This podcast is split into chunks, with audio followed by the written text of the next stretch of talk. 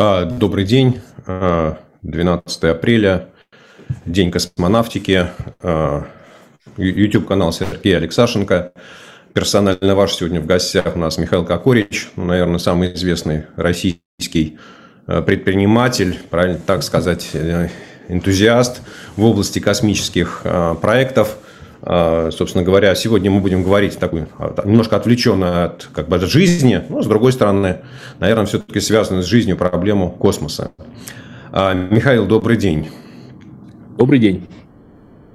Все хорошо, все работает. Соответственно, уважаемые зрители, прошу ставить там лайки, подписываться. Да, ну, в общем, все, сами знаете, что надо делать, чтобы как-то вот продвигаться и, не знаю, там, становиться более интересными, привлекательными. Михаил, начну с неожиданного вопроса. Э, читаю я вчера сводку новостей, и выступает какой-то э, федеральный, какой-то чиновник из Уральского федерального округа и заявляет о том, что Уральский федеральный округ собирается развивать свою космическую программу. Вот у меня вопрос, так наивный, конечно. Вот космос сегодня – это национальный или все-таки международный проект? Вот какое соотношение этих двух вещей? Да, это хороший вопрос, потому что с одной стороны, а, та революция, которая произошла в последние 10 лет, значительно снизили стоимость, скажем, а, а, доступа в космос. То есть на сегодняшний день запустить и создать спутник действительно может не то, что конкретный регион, а вообще небольшая компания, небольшой стартап. Поэтому мы видим много программ, которые развивают отдельные частные компании, университеты, даже регионы. Но при этом надо понимать, что по-настоящему а, большие проекты, конечно, требуют огромных денег. Если посмотреть на проекты того же Starlink, да, а, который, ну, наверное, там несколько десятков миллиардов долларов, то инвесторы в этот проект – это не только американские, со всего мира огромное количество инвесторов из Европы, Ближнего Востока, из России, причем многих я знаю, инвестируют. А, поэтому большие проекты требуют большие деньги. А, и это, наверное, главное, то, что будет ограничивать развитие российского космоса коммерческого. А, Михаил, тогда что такое коммерческий космос? Вот все-таки мы как-то, не знаю, я там человек совсем прошлой жизни, прошлого там поколения, да, и для меня космос, ну, это некое такие вот ну, в нынешних словах, в хорошем смысле, авантюрные приключения сначала, да, во времена моего детства, некая попытка познать неведомое, попытка шагнуть куда-то там, за горизонты того, что есть сегодня. Ну, а потом, безусловно, главная задача космоса была военная. Ну, и так немножко в прикладном значении гео, там, геологическая разведка, погода. Но вот что такое коммерческий космос сегодня? На него можно посмотреть с двух точек зрения. С точки зрения денег а, и с точки зрения важности, особенно в некоторых областях. С точки зрения денег, это до сих пор все еще небольшая часть мировой экономики. Весь размер а, космоса, включая коммерческий и государственный, на сегодняшний день это ну, порядка 300-400 миллиардов долларов, что, в принципе, не так много. То есть это меньше в два раза, чем гражданская авиация, допустим, да, весь космос. Это не очень много в мировых масштабах. И при этом а, все-таки, а, это удивительно слышать, но коммерческий сегмент доминирует, доминирует уже много лет. Во многом благодаря ну, достаточно старому, традиционному, но до сих пор в большинстве стран популярному способу доставки мультимедиа-контента, а именно трансляции ТВ-сигнала. То есть из 350 миллиардов долларов почти 200 миллиардов, ну, 150-200 миллиардов – это на самом деле трансляция ТВ-сигнала, потому что это самый дешевый способ доставить телевизионный сигнал, которым пользуются ну, все, за исключением золотого миллиарда, которые могут подключить дома Netflix и так далее, да, что это, которое дорогое для всего мира. А остаток – это вот все, что мы знаем, допустим, запуски в космос, то те яркие там, зрелища, которые мы смотрим, это всего 5-7 миллиардов долларов. Это очень небольшой бизнес с точки зрения космоса. То есть на сегодняшний день по размеру космос это не такой большой сегмент экономики.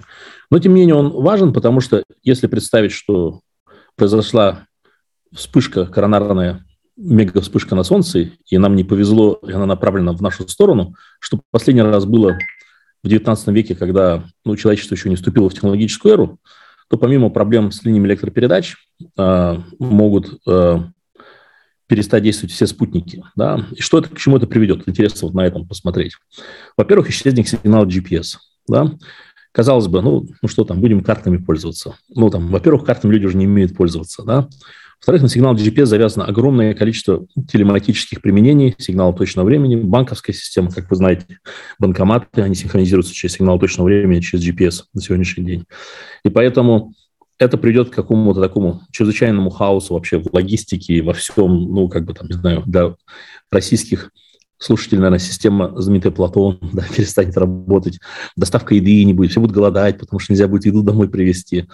А, а космические сервисы погоды исчезнут, а, мы не сможем предсказывать погоду, самолетам будет очень тяжело летать, а, спутниковые снимки связь э, телекоммуникационная в дальние места перестанет работать и так далее, и так далее. То есть реально мы почувствуем, это будет такой, ну, как бы, это будет э, коллапс, да, то есть это, там, я думаю, что мировую экономику убьет на несколько процентов и заставит как-то массово пытаться возместить все эти спутники очень быстро, что невозможно за несколько месяцев будет сделать, продлится год-два.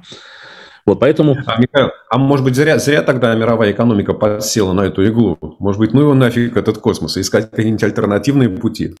Понимаете, все как бы, э, все же э, относительно. Вот, допустим, э, мы знаем, что в тех районах, в которых сейчас идут боевые действия, там нет никакой наземной связи, единственная спутниковая связь. Да? И там мы не получаем информацию, допустим, с Мариуполя, потому что там, похоже, нет спутниковых телефонов или очень мало. Спутниковые телефоны, к сожалению, очень маленький канал информации могут пропустить. Фотографии невозможно. Там нет тарелок, допустим, Starlink, да, или Global Star, или, ну, то есть есть как бы несколько ли- связей. И, э, скажем, профиль риска просто разный. То есть в случае урагана э, наземная структура умирает, а спутниковые без разницы. В случае мега-вспышки наоборот. Поэтому вопрос здесь скорее в комбинации, потому что они друг друга дополняют. Разные риски некоррелируемые. А, понятно. А, Михаил, а когда вот по времени, когда начался вот этот вот прорыв коммерческого космоса? То есть когда это стало из э, таких опытных образцов, да, вот стало, что называется, трендом. Ну, так же, как интернет. Я там, условно говоря, вспоминаю свою жизнь когда-нибудь начала 90-х, ну, тогда там электронная почта, еще, ну, и вообще был какой-то такой реликт, которым там э, не очень было понятно, нужно ли этим пользоваться или нет. Да, а вот когда, когда случился прорыв в космосе? Как ни странно, у этого события есть конкретная дата. И эта дата – это э, приход Маргарет Тэтчер президентом, не президентом, а, Премьер-министром. Премьер-министром, премьер-министром Великобритании. Дело в том, что когда она пришла, она ликвидировала космическое агентство Великобритании. Ну, потому что она решила, что не нужно это делать. И в этот момент а, малоизвестный а, инженер Мартин Свитинг в, в университете Сурея, он мне потом просто много раз рассказывал эту историю, когда закрыли космическое агентство, исчезли бюрократы, которые указывали, что и как делать, и большие компании ушли из э, Великобритании, допустим, British Aerospace в, э, в США, они начали как бы делать вот эти малые спутники. На самом деле это началось как раз по приходу Маргарет Тэтчер в университете Суррей. То есть мы знаем место, мы знаем дату, мы знаем причину очень точно на самом деле, да. И э, вот э, Суррей потом сделал спин компания называлась Surrey Satellite Technologies, э, ее позже купил Airbus. Она первой начала делать малые спутники, Элон Маск купил там долю. А, какое-то время Элон Маск в самом начале... Михаил, Михаил чуть-чуть э, э, для наших слушателей, что такое малые спутники? Вот. Да, да, да, да, да. Ну, э, на заре космической эры понятно, что электроника, она была совершенно других как бы уровнях развития, даже была ламповая, потом уже такая, и а, не такая эффективная, и спутники представляли собой большие как бы, объекты. В какой-то момент они даже были э, герметичные, как ну, в Советском Союзе делают. На сейчас, возможно, ренессанс даже будет тоже герметичных спутников, то есть заполненный воздухом.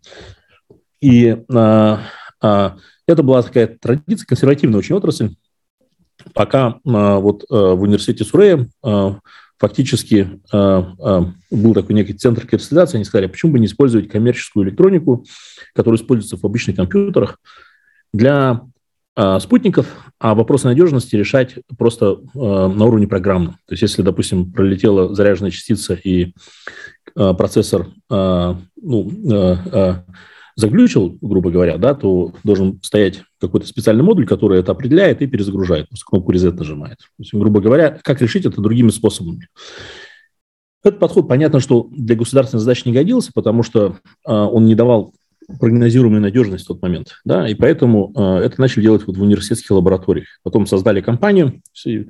Поскольку вся эта электроника очень маленькая, даже э, электроника, там, процессоры Intel 386, они все равно маленькие, то оказалось возможно делать спутники небольшие, тонной массы, а несколько десятков или сотен килограмм. И вот это мы называем малый спутник размером меньше полутонны. Ну, такая неофициальная классификация. Меньше полутонны – это малый спутник. Меньше 100 килограмм – это микроспутник. Меньше 10 килограмм – это наноспутник. Но она не, не очень официальная, но ее вот так придерживаются. И вот Мартин Свитинг создал компанию, ее купил потом Airbus, Илон Маск владел там долю. Мартину Свитингу дали, э, его посвятили в рыцаре королевы, и он стал отцом, по сути, всего направления этого. И э, первоначально он пользовался услугами запуска, на самом деле, э, э, остатков Советского Союза, баллистические ракеты, которые были в большом количестве, да, и они, на самом деле, первые революционизировали стоимость, потому что стоимость была очень низкая по сравнению с тем, что было. И, по большому счету, новая космонавтика родилась в 90-е годы. Благодаря дерегулированию экономики Великобритании и благодаря э, развалу Советского Союза и появлению доступа ракет, таких как э, э Днепр, на рынок, которые уменьшили стоимость запуска в десятки раз, еще до Илона Маска. И уже э, Элон Маск, по сути, он, э, э, зная это, вот э, его и изначальная идея это была, почему он хотел использовать российскую ракету, потому что ее, их уже использовали.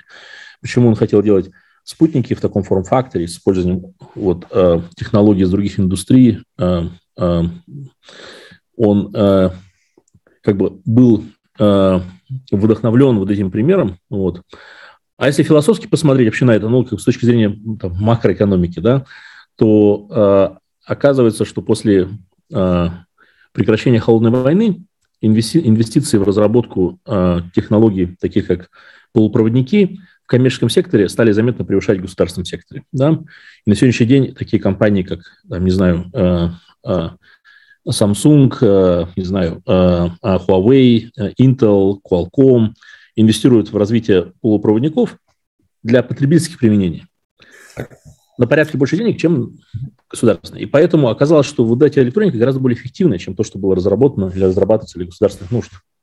Угу. Михаил, вот э, вы затронули эту тему, да, удешевление запусков. И, собственно говоря, эпоха там, э, советских баллистических ракет, ну, она закончилась в тот момент, когда запас ракет закончился. Насколько важен был, а, или для, насколько важен для вообще мировой космонавтики вот тот прорыв, который, ну, как, по крайней мере, приписывает себе Илон Маск, да, когда он говорит о том, что вот эти возвращаемые первые ступени и вторые ступени да, резко удешевляют спутники, насколько это меняет вообще всю экономику космоса? И сегодня только вспоминал со своими коллегами, свой первый разговор с одним из высокопоставленных инженеров в э, Роскосмосе, когда Илон Маск только анонсировал, что собирается возвращать первую ступень. И человек, который, на самом деле, достаточно уважаемый человек, который реально понимает то, что он говорит, он ну, вот, э, э, очень квалифицированный инженер, он сказал, «А, Михаил, это невозможно. Я говорю, ну как невозможно? Смотри, вот он уже делает первые прыжки, и вот, ну, я, может быть, не инженер в этой области, но я достаточно хорошо понимаю, что я не вижу проблем, почему это невозможно. Ну, говорит, невозможно. Ты, ты вот не профессионал, не понимаешь, вообще не лезь. Невозможно. Через пять лет мы с ним встретились на конференции, я его спрашиваю, его зовут Михаил, может быть, он смотрит и даже увидит это. Я говорю, Михаил, так вот, а, смотри, можно, можно, что я сказал, что невозможно? Он говорит, нет, я не говорил, что невозможно. Я говорю, ну как ты не говорил? Ты же говорил мне. Да нет, я говорил, что сложно, но возможно. И мы, более того, тоже так хотим делать. И вот в этом, на самом деле, главная заслуга Илона Маска. Он показал, что э, возможно делать то, э, что казалось невозможным. Да, потому что казалось, ракеты – это привилегия больших стран. Да? Казалось, что ракетный двигатель компания разработать не может. Казалось, что сделать ракету многоразово используемой – это невозможно. Казалось, что снизить стоимость доступа в космос со 100 тысяч долларов до 5 сейчас как, и потом со, с помощью уже старшипа до 100 долларов, а может быть до 50 долларов, может до 10 долларов, это невозможно. А оказывается, это возможно. И это как раз то, что Скорее Михаил, всего... цены в расчете на килограмм веса, да? Ну так, что опять... Да, да, да, простите, да, все это на килограмм веса, да, на килограмм веса просто. Мы в метрической системе. Кстати говоря, а, в космосе метрическая система даже в Соединенных Штатах. Да, то есть метрическая система везде. Да. Вот. А, и это имеет, ну, там, огромное значение для нескольких вещей. Первое, для государственного показалось, что частный космос может делать куда более интересные, смелые, сильные проекты. И с этого начался момент ренессанса поддержки государственных, всеми государствами, не только Америки, Европы, там, ну, на исключением России, да, частного космоса. Второе, это показало инвесторам, что можно в это вкладывать, что возможно создавать компании. Это очень важно, нужен же пример, нужен же, ну, без примера это невозможно, потому что все говорили невозможно. А третье, это дало пример для предпринимателей, для десятков, сотен предпринимателей, которые поверили, что тоже можно сделать. А этот пример очень важен. И поэтому мы видим по-настоящему взрыв предпринимательства в этой области, когда люди создают новые там, образцы ракет, новые спутники, новые спутниковые системы, новые идеи. И Элон Маск, он, конечно, был тем человеком, кто растопил этот лед. Да, и ну, а вообще, конечно, если говорить про непосредственно снижение стоимости запуска в космос, это позволит создать те применения для космоса, о которых ну, мы не могли представлять при более высокой стоимости. Потому что на сегодняшний день все применение космоса – это ну, как бы либо передавать э, э, э, like, информацию да, в ту или иную сторону, либо, либо принимать фотоны, то есть ну, фотографировать, снимать. Там. Тут, вот это все, что делает космос. Так, э, секундочку. Э, прежде чем мы сейчас пойдем дальше, это у меня был глюк. А, вот если у Маска сегодня конкуренты с точки зрения удешевления запусков, вот э, есть кто-то, кто может приблизиться к тем расценкам, не знаю, правильно сказать, да, которые в состоянии выдержать его экономика, экономика SpaceX? Да, конечно. Я думаю, что мы очень скоро увидим китайцев, которые будут в такой же ценовом диапазоне, может, даже дешевле. А, мы рано или поздно увидим европейцев, которые запрягают долго, но идут быстро в итоге. И я, может, скажу крамолу, да, если в России ситуация поменяется, мы увидим российские компании, которые сделают. Потому что, по большому счету... В России, когда упразднят Роскосмос, ты имеешь в виду? Ну, когда вся экономическая парадигма поменяется, да, когда Россия станет там э, не закрытой там чучхе, а частью европейского, э, европейских семи народов, э, объединенная там рынками капитала и так далее, компетенции. Дело в том, что в том, что делает Илон Маск, с точки зрения инженерии, э, э, более-менее все понятно. Там нет, нет ничего, там нет ну, изобретений, которые можно запатентовать. Их фактически нету. Да? То есть, да, это, это там инженерное достижение высочайшего уровня. Но ракета в целом намного, в каком смысле она проще, чем самолет. Да, она проще, чем самолет, ракета. В конце концов, самолеты делают не так много стран, а ракеты делает даже Северная Корея. Надо понимать, что ракета проще.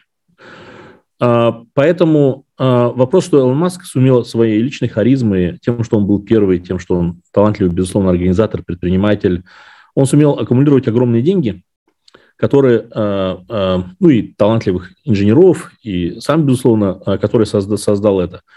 Но сейчас в рынке настолько много денег, да, и настолько большое желание отдельных стран иметь независимый все-таки доступ, та же Европа, тот же Китай, безусловно, наверное, Япония, да, которая очень продвинутая в космической индустрии, Ближний Восток, не забывайте про Объединенные Арабские Эмираты, которые запустили на Марс аппарат, сейчас собираются на Венеру отправлять. При этом там 60% женщин работает в космическом агентстве. Вот.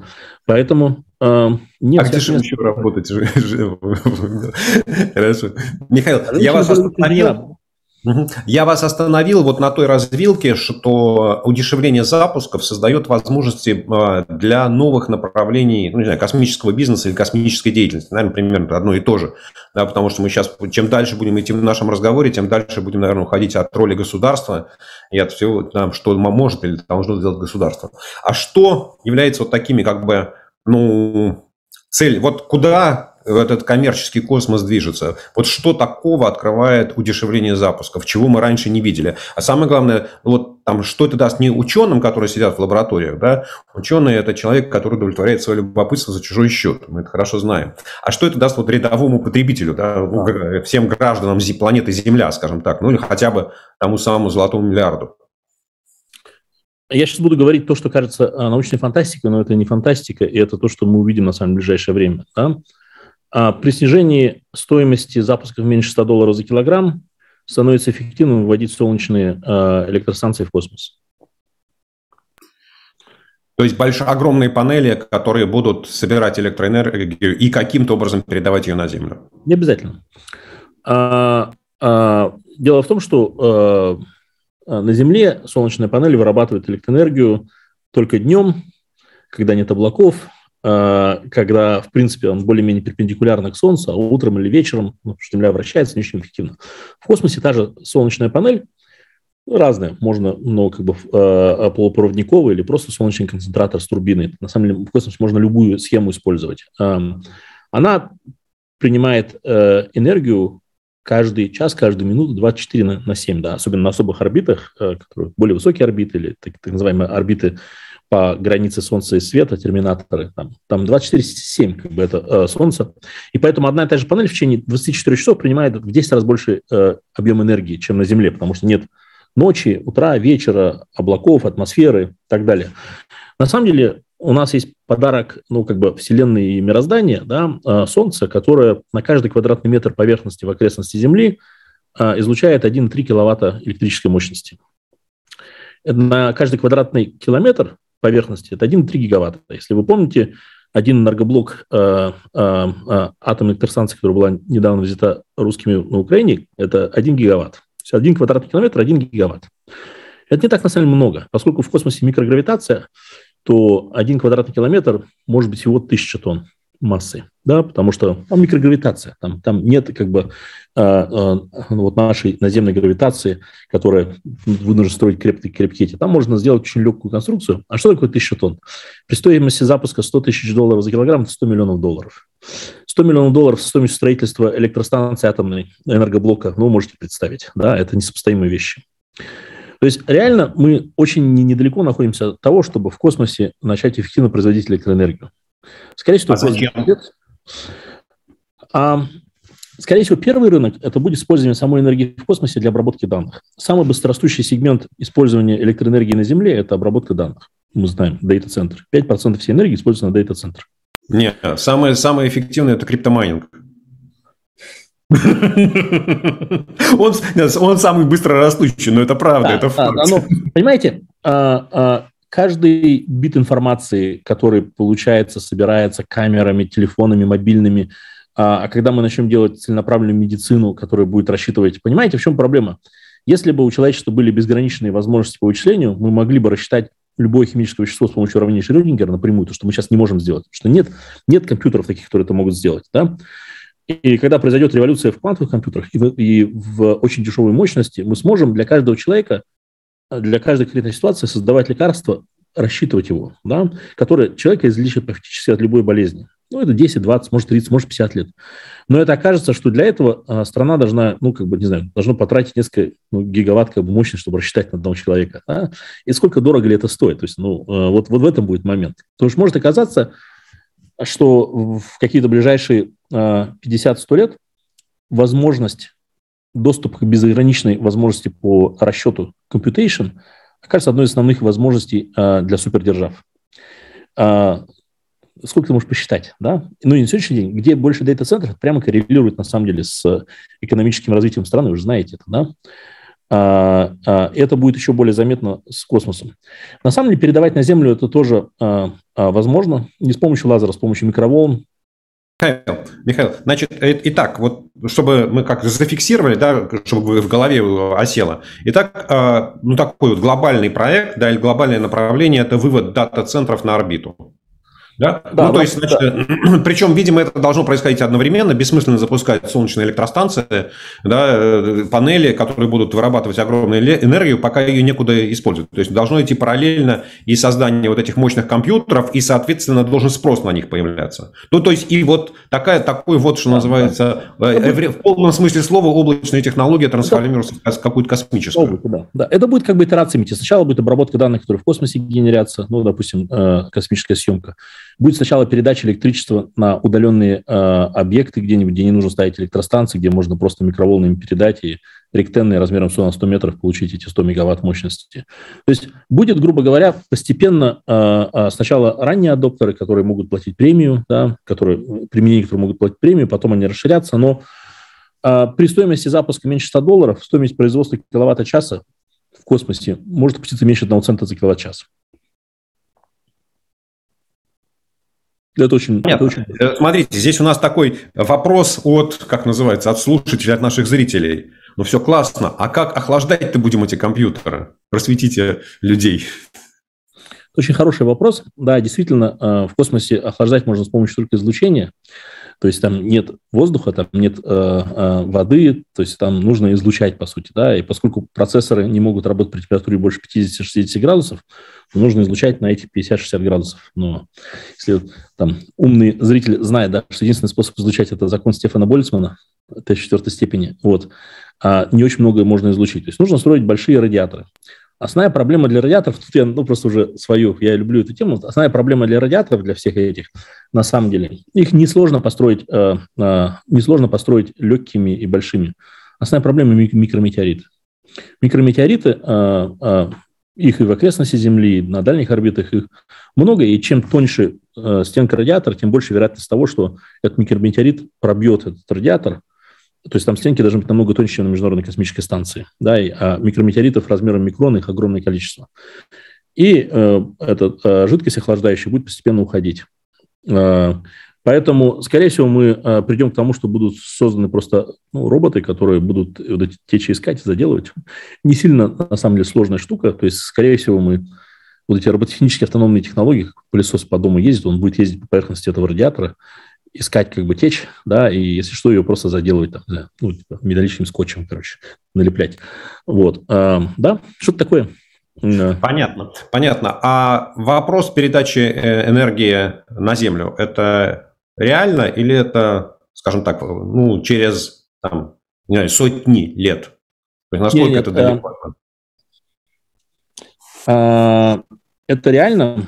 А, есть а, а, такой университет, Калифорнийский технологический университет, как вы знаете, да, есть э, в Калифорнии самая большая компания, которая владеет э, недвижимостью, Irvine, Irvine компания. Самый большой, по-моему, в мире они как бы оператор. Вот семья Irvine э, несколько лет назад подарила Калифорнийскому технологическому университету больше 100 или 200 миллионов долларов на разработку технологий передачи электроэнергии из космоса на Землю. Э, с помощью микроволн. И моя предыдущая компания, мы в свое время даже контракт сделали с, э, на испытание технологии э, с Калтехом. А микроволны позволяют передать энергию достаточно низкой плотности, такой, что ты можешь через пучок микроволн ходить пешком, там дом, наверное, не стоит строить, но ты можешь ходить пешком. И антенну приемную это, это всего лишь проводники, как бы закопанные в землю. Да? То есть можно в пустыне построить там, километр на километр и принимать гигаватт, и при этом, в принципе, там можно ходить пешком. То есть это не ну, не убьет вас, там, ну, не очень хорошо для здоровья там, жить там, да, но можно, можно ходить. Поэтому там есть технические проблемы, которые можно решить, но нет неразрешаемых проблем. Похоже, нет, нет, я вот общался с теми людьми, которые разрабатывают это, нет неразрешаемых проблем. То есть проблема скорее стоимости. А стоимости времени. Ну, то есть, да. на самом деле, одно и то же. Окей, хорошо, разобрались. Производство электроэнергии, дата-центра. Что еще в перспективе космического да. бизнеса? Следующее производство в космосе. А, конечно, есть ряд вещей, которые можно в космосе провести гораздо более эффективно из-за двух факторов, которых на Земле достичь невозможно. Первое – это микрогравитация, ну, невесомость, то, что мы называем. На Земле невесомость можно создать только ну, как бы бросая в таких вакуумных трубах на протяжении там двух-трех секунд, да, то есть, ну, как бы, или, ну, или э, в самолете, который аэродинамическую горку пролетает. В космосе она постоянно присутствует. Вот, э, оптоволокно, э, выращенное в космосе, которое не имеет внутренних дефект, дефектов из-за того, что нет гравитации, оно может передать единичный фотон через э, несколько тысяч километров, по сути, передать через всю Атлантику единичный фотон, а значит, вопрос криптографии, ну, как бы, да, перехвата, он может быть как бы решен. И сейчас, опять же, есть компания, которая, кстати, недавно вышла на IPO, которая в том числе этим проектом занимается. То есть это не то, что вот какая-то совершенно такая вещь. Есть компания, которая этим этим, конкретно этим проектом, одним из проектов занимается. Можно производить, э, э, похоже, многие как бы э, кристаллы, полупроводники и так далее, и так далее. Плюс в космосе, опять же, вакуум есть, который на Земле достигнуть невозможно вообще в принципе. То есть, соответственно, можно сверхчистые вещи.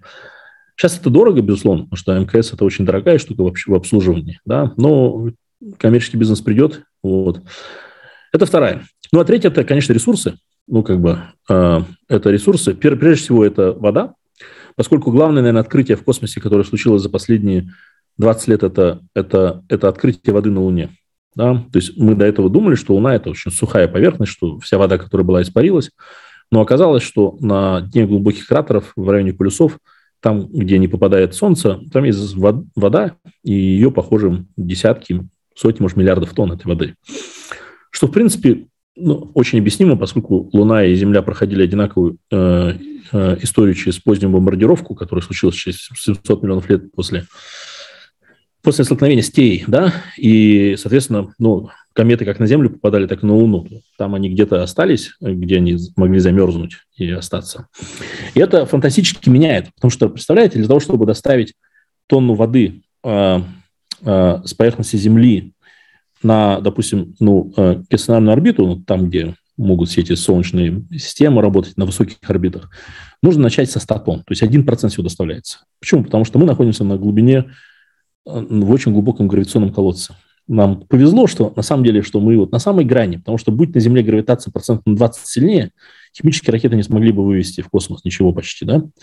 И человечество, скорее всего, в космос пришло бы гораздо позже с какими-то ядерными ракетами. Вот. А с Луны для того, чтобы доставить ту же тонну, нужно начать с двух тонн.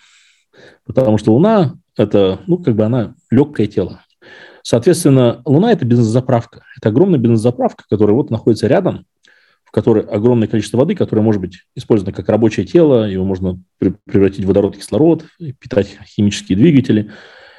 И а, плюс еще, что рядом с этими источниками воды есть а, вот эти горы, которые окружают на плюсах, они постоянно освещаются солнцем. А на Луне большая проблема, как пережить лунную ночь. Нет атмосферы, ты охлаждаешься, и у тебя нет возможности никак там спасти электронику. А там вот эти горы, они, э, э, есть, называется, пики э, eternity, где они постоянно солнцем освещены.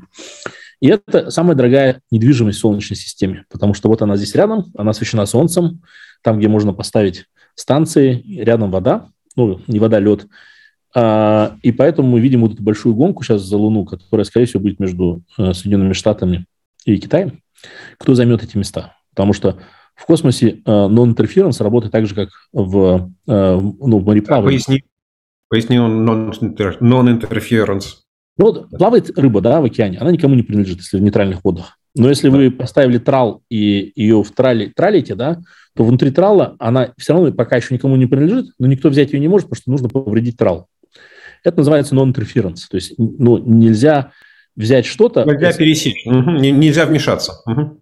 Нельзя вмешаться. Теперь представьте, что там приземлится, допустим, э, Китай или американская станция, поставит свои станции, расставит солнечные панели и так далее, и так далее.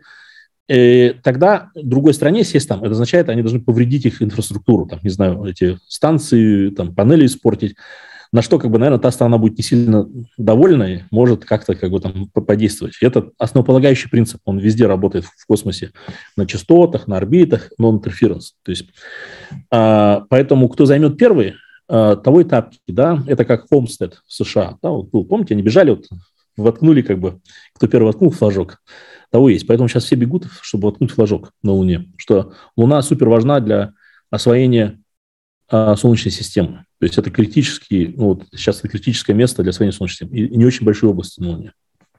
Вот, ты сам, на самом деле, извините, вы сами подошли к этой теме, которую я хотел дальше.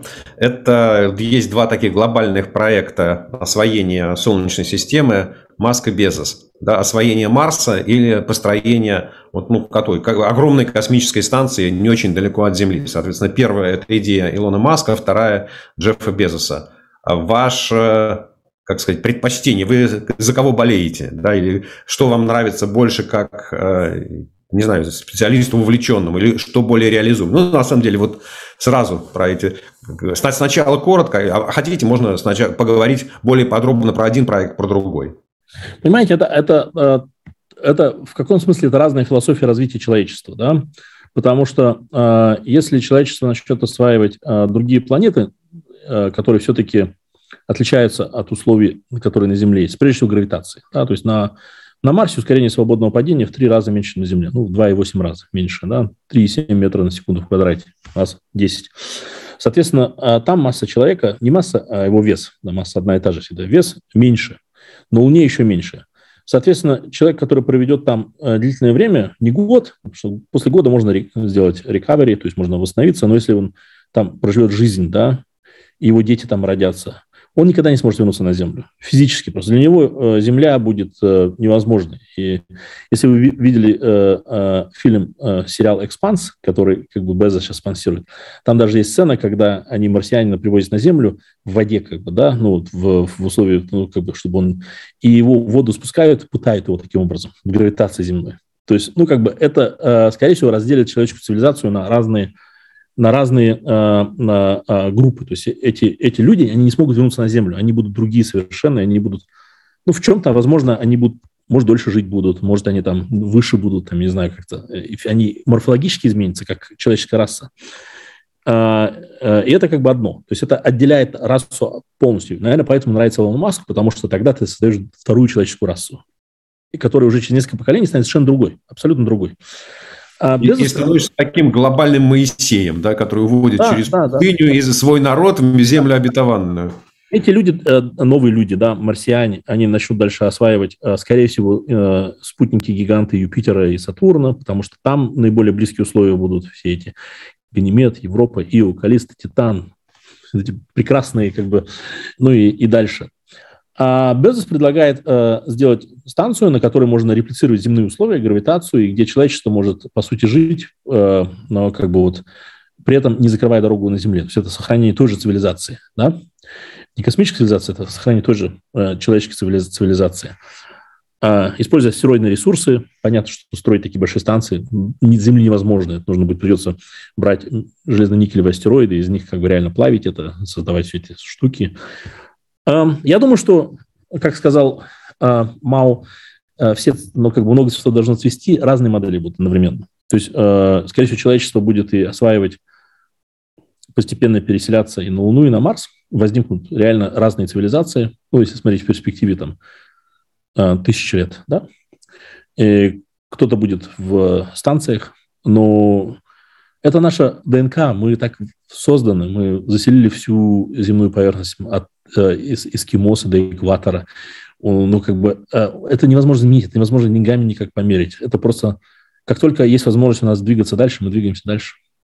То есть имперское сознание заложено в голову каждого человека, то есть просто в голову человеческой цивилизации. Расширение, как, как газ, расширяется, покуда есть такая возможность. Нет, мы биологический вид, а все биологические виды так настроены. Мы, конечно, хотим расшириться, и это зашито вообще в наш генофонд. Вот мы просто хотим это. И есть процент людей, которые готовы двинуться вперед, и которые, вот, не знаю, вам бы предложили, там, сказать, э, э, здесь же проект, там, люди за 50, за 60 лет вот, переехать на Марс и вот, ну, как бы внести свой вклад в освоение научной цивилизации. Прекрасно же. Я думаю, что многие согласились бы, потому что это, ну, э, э, я думаю, что это неизбежно. Если мы, человечество, себя не прикончим раньше, да, то э, освоение Солнечной системы освоение других планет, строительство станций, освоение пояса, пояса астероидов, освоение спутников э, э, планет-гигантов, оно неизбежно, и это будет там ближайшие тысячи лет, которые, ну, ничто, да, ну, просто ничто. Что такое тысячи лет?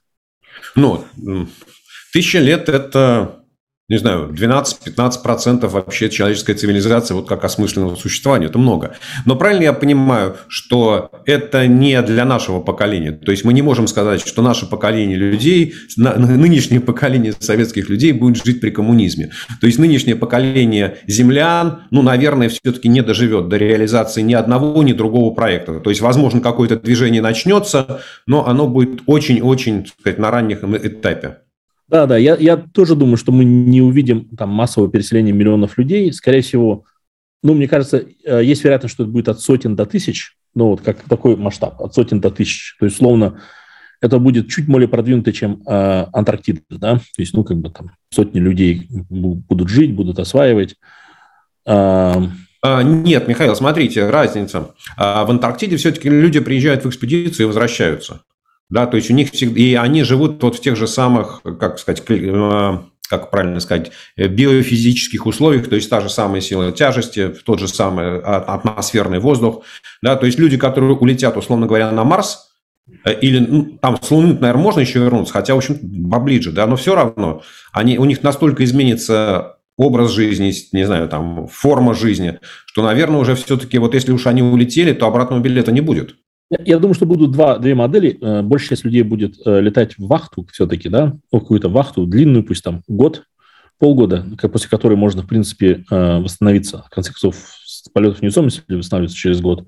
А, наверное, все-таки часть людей просто решит, ну, по какой-то причине просто остаться и жить там. Ну, и появятся люди уже как бы, ну, марсиане, да, те, которые живут там постоянно, на которые уже, у которых кости декальцируются, которые скажут, я не хочу заниматься каждый день в этой, в резиновой хрени, короче, пошли вы все, я хочу вот здесь жить, я здесь умру, и пусть я там, у меня будут кости тоньше, но я вот хочу остаться здесь. Понятно. Хорошо, Михаил, если можно, давайте мы сейчас про вас поговорим немножко. Ну, потому что вы человек, хотя известный, но не такой публичный. Как вас занесло в космос? Здесь, кстати, вам передают привет ваши земляки.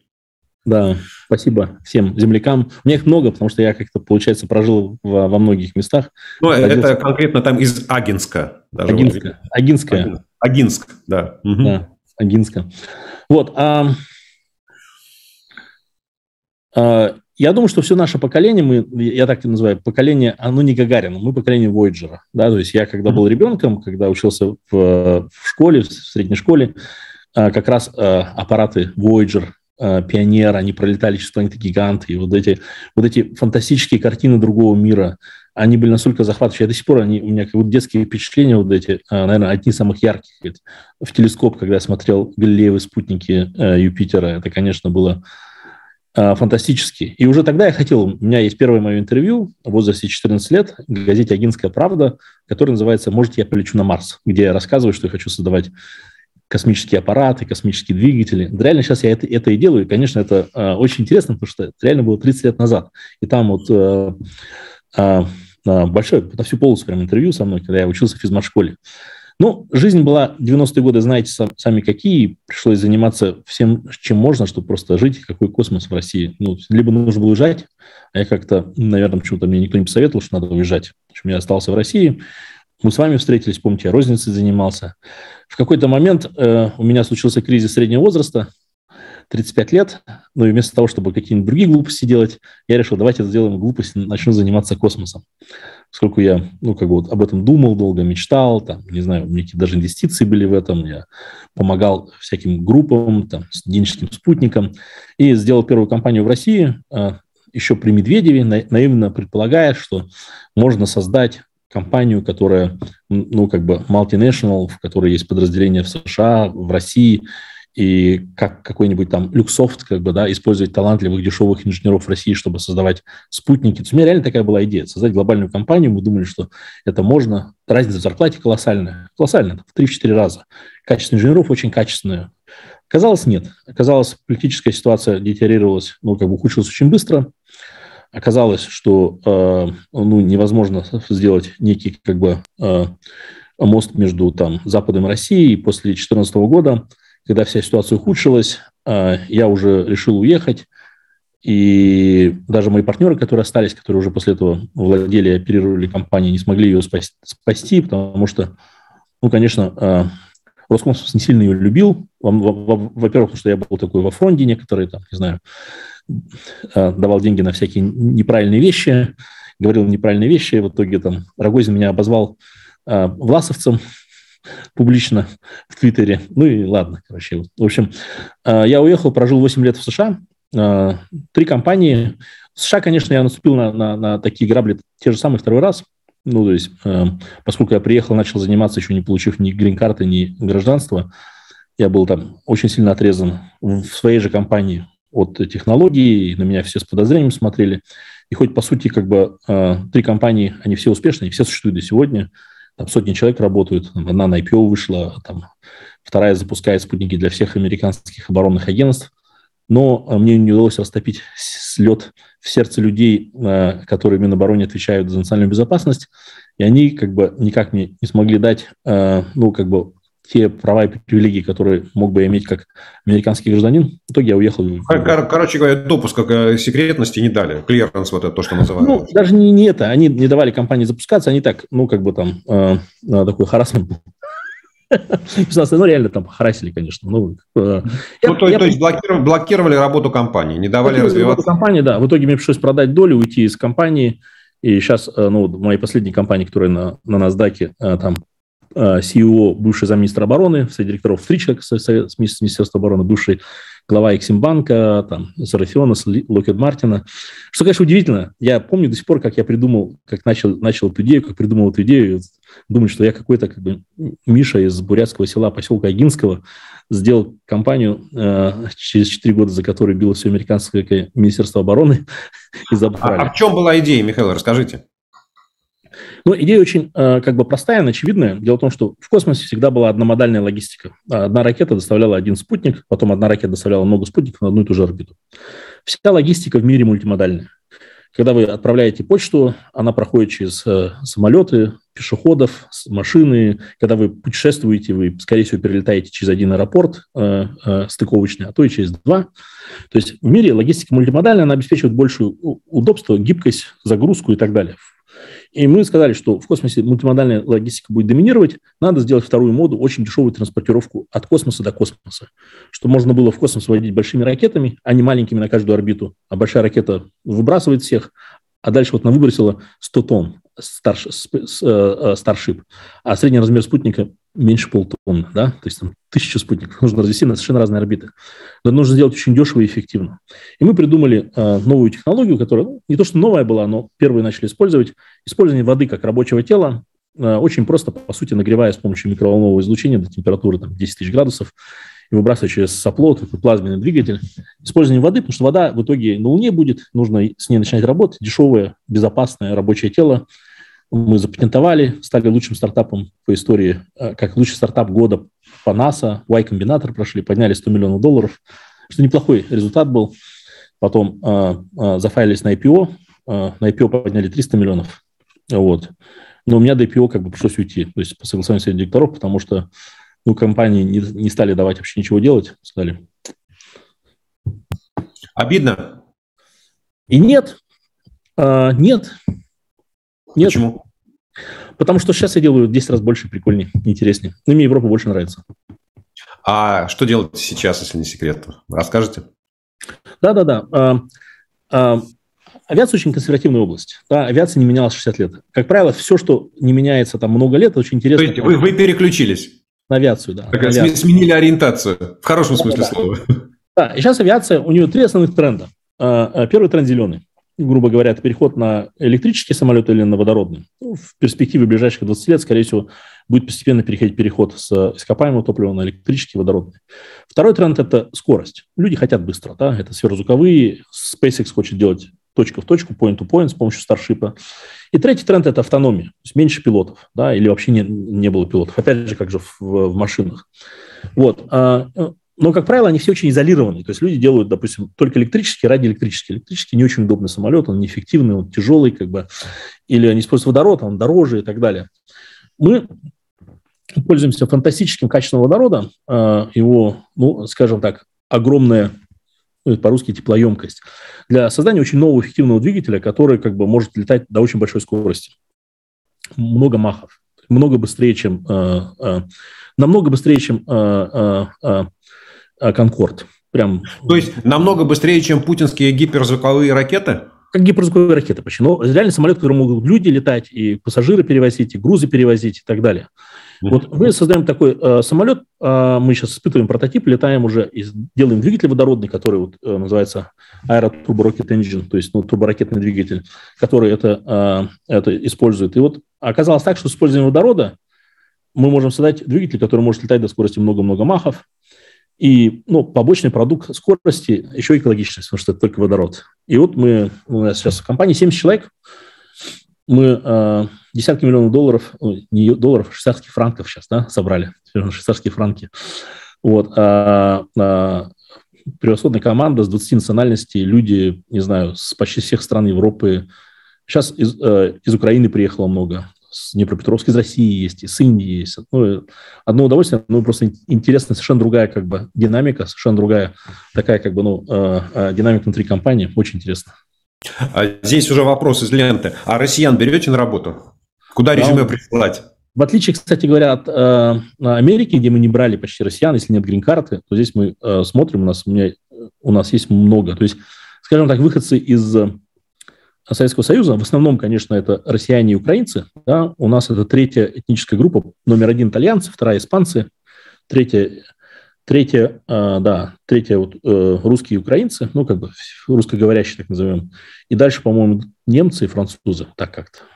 Ну, то есть можно зайти на сайт вашей компании, найти э, раздел карьера, прислать CV и пройти отбор. То есть по-честному, без, без блата. Ну, а взятки берете? А, только если как бы привезут чем-нибудь вкусным, тогда берем. Только если борзыми щенками, я понял. Я понял. Когда ожидать вашего самолета, ну, что называется, уже первый пассажир полетит? Я так понимаю, что первым пассажиром будет Михаил Кокорич, когда это случится? Или вы пилотом станете? Очень скоро. Я думаю, что мы э, первые тестовые достаточно быстро будем э, эксплуатировать. У нас на сайте зайдете, у нас есть уже видео, как мы первые испытываем, уже летают они, да. А, я думаю, что для специальных применений, там, э, съемки, э, доставки, э, там, ну, скажем так, не для гражданских, а, ну, как бы, даже не, не для военных, а для всяких э, там, чрезвычайных ситуаций, это будет через там 3-4 года. Да? А коммерческие применения требуют очень длинной сертификации, скорее всего, 7 лет где-то. Вот. Понятно. Михаил, смотрите, последнюю часть я бы хотел такую посвятить э, российскому космосу. Ну, если вы за ним следите. Вот если э, представить, что вы там, преподаватель в школе, а какую оценку вы поставили там уровню развития там, ну, не знаю, два, да, первое, там, IQ российского космоса в целом, да, сейчас не организация, а вот вообще на каком уровне находятся российские космические мозги, да, а второе, это, грубо говоря, с каким коэффициентом полезного действия это мозги используются. Конечно, лет 30-40 назад э, Советский Союз был, ну, э, одной из самых технологически развитых ну, как по-английски, я даже слово не знаю, sophisticated, да, вот в космическом... Наиболее развитых, сложных, да, угу. продвинутых. продвинутых. Продвинутых стран, да, и, э, по сути, единственная страна, с которой э, можно было сопоставить, были Соединенные Штаты, да. На сегодняшний день, конечно, но ну, мы заметно далеко дальше, как бы, с точки зрения, ну, вот, э, компетенции школ, умений, мы очень сильно отстали от Америки, мы очень сильно отстали от Европы, мы очень сильно отстали от Китая. Мы похоже, отстали сильно достаточно от э, Японии. Мы на уровне, наверное, как бы Индии, э, Южной Кореи. Ну, может быть, чуть выше, как бы как-то так. Но нас догоняют. Скорее всего, в ближайшее время э, в, этом, в этой области будут э, Индия, Южная Корея, э, ну, понятно, все англосаксонские страны, там Англия, не знаю, э, Австралия, Новая Зеландия, э, Бразилия да, которая как бы очень активно развивается и сильно. Ближний Восток, прежде всего Объединенные Арабские Эмираты, наверное, Саудовская Аравия рано или поздно, ну, Израиль, безусловно. А потом Африка, Нигерия, ну, как бы Южная Африка, которая, ну, в ряде направлений, ну, не, не, очень далеко-далеко продвигается. Ну, и вот, э, ну, скатились мы, да, я думаю, на 4 места вниз, как бы, да, от, вот за 40 лет. Угу. А, понятно, понятно. А вы фантазировать же любите, если вы придумываете всякие разные идеи. Вот представьте себе, что вам в прекрасной России будущего предложили роль начальника Роскосмоса. А что бы вы сделали? Как бы вы эту организацию, или ее, вот как Маргарет Тэтчер, надо распустить, да, или вы готовы возглавить эту корпорацию, понимая, что вы с ней можете, хотите сделать? Ну, а для такой страны как Россия, особенно в переходный период, а, конечно, ну, как бы организация должна остаться, если мы хотим все-таки... Я не являюсь там ни, ни, ни сторонником э, там, э, абсолютно огус, огосударствления, ни, там, ни того, что нужно полностью как бы все, все распустить. Наверное, какая-то средняя модель необходима. А агентство, конечно, должно быть отделено. В России агентство э, выполняет три группы функций, которые на самом деле наверное, даже в Китае такого нет. Да? То есть Россия одно и то же агентство, оно и распорядитель денег, оно регулятор отрасли, и оно само же исполнитель, потому что все предприятия принадлежат Роскосмосу. В Китае, допустим, не так. Там а, даже на уровне государственного космоса есть разные корпорации, которые конкурируют друг с другом, так же, как в Советском Союзе все эти, там, не знаю, Янгель, Челомей, там, не знаю, Королев, Глушко конкурировали. А сейчас у нас одна корпорация. А, поэтому первое, что, конечно, нужно отделить функцию раздачи денег от э, компании. Дальше по компании нужно думать, как аккуратно все это разделить на части и приватизировать, раздать, как, бы, как дать возможность участникам создавать новые компании, а, как правильно интегрировать а, э, индустрию в мировую космическую, в какие ниши выбрать, какие ниши поддерживать, это не очевидно сейчас на самом деле. Ну, можно сказать, там есть несколько ниш, которых мы действительно сильны. До сих пор, наверное, двигатели строения, до сих пор, наверное, э, э, энергетика в космосе, там атомная энергетика, ну, в космосе, какое-нибудь жизнеобеспечение, но все невозможно. То есть мы в ряде вещей, может быть, и не нужно быть первыми, да, может быть, нам нужно теснее интегрироваться с Европой и становиться членами Европейского космического агентства э, и, по сути, как бы работать как часть Европейского космического агентства, национальное агентство, интегрировать программы свои.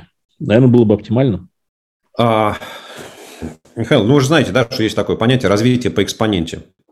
Да, что в какой-то момент догнать уже невозможно. Этот момент уже наступил для российского космоса? Я думаю, нет пока еще. Я думаю, все-таки э, э, Прежде всего, он определяется не даже какими-то конкретными разработками там, а непосредственно инженерной школы, которая все-таки э, э, есть, условно, есть учебники, есть люди, есть студенты. Это все-таки медленные процессы. Конечно, он, он деградирует, но его нельзя в один момент как бы уничтожить. И, да, мы, я не думаю, сейчас как-то кардинально отличаемся от любой ведущей какой-нибудь страны Европы, ну, там, Германии или Франции. Если раньше мы были с точки зрения возможности компетенции намного, намного, намного то сейчас, конечно, я думаю, что запас, наверное, есть лет 5-10. Эм, вот. Что будет дальше, непонятно. Эти специалисты, конечно, не уезжают так, как уезжают айтишники, потому что айтишники имеют очень интернациональные знания, которые применимы везде. И люди из авиации космонавтики уезжают гораздо медленнее, и это спасает. Да? Плюс многие из них имеют э, группу доступа, секретность, они не могут уехать, у них паспорта забраны. Поэтому там несколько ситуаций так заморожены. Угу, понятно. Михаил, здесь в ленте есть несколько технических вопросов. Я, честно говоря, не, не знаю, не хотелось бы на них там тратить время. Если вам напишут на сайт вашей компании, по пообещайте, можете пообещать, что ответите? Там их не очень много, но там типа, как будете бороться с, с звуковым ударом, там еще что-то такое, вот такие вещи, ну не знаю, а там, на самом деле, многие они отвечены. Допустим, про звуковой удар мы на 60 километров летим. Mm-hmm. Это в 10 раз меньше а, на так называемый Sonic Boom, чем ну, от того же конкурента. То есть, поднимай, поднимаетесь выше, и там проходите это... Э, там мы намного выше просто летим, да, скорость больше. Понятно, понятно. Михаил, спасибо огромное. Э, спасибо огромное. По крайней мере, хоть, хоть какое-то праздничное настроение. Да, поговорили о чем-то таком более перспективно светлом и о том, что человечество все-таки развивается, и этот прогресс остановить невозможно. Конечно, это, ну, э, он, в каком смысле, наверное, сейчас он символический праздник, потому что, да, русский космонавт на ракете, в принципе, которая была сделана, ну или, по крайней мере, организатор был украинец Королев, да, а, на базе немецких технологий, где там, не знаю, а, весь Советский Союз создавал. Это все равно принадлежит всему человечеству. Как бы и не было, а, это заслуга всего человечества, потому что все человечество на это работало. Да, да. Вот, и на этой хорошей ноте, что все-таки есть что-то, что нас всех объединяет, это мечта о будущем, о будущем человечества. Я хочу с вами сегодня, что называется, закончить наш разговор. А, желаю там вам, вашей компании успеха, чтобы, в общем, на самом деле хотя бы здесь вам дали довести дело до какого-то такого э, хорошего, э, до хорошей стадии, да, чтобы вы могли полететь и меня, может, пригласить. Я с удовольствием тоже слетал. Готов выступить в роли подопытного кролика и пролететь э, на, на, на первом испытательном рейсе для человека. Вот, всем зрителям, слушателям огромное спасибо. Ставьте лайки, задавайте вопросы. Помните, что в эту пятницу, 15 апреля, в 17 часов по Москве, у меня в гостях Дмитрий Орешкин. Ну, собственно говоря, и э, хорошего окончания дня, и верьте в свои силы, верьте в свою фантазию. Те, у кого есть те, кто верит, что у него есть достаточные компетенции, пишите свои, присылайте свои резюме Михаилу Кокоричу. Он с радостью возьмет хорошие мозги к себе на работу.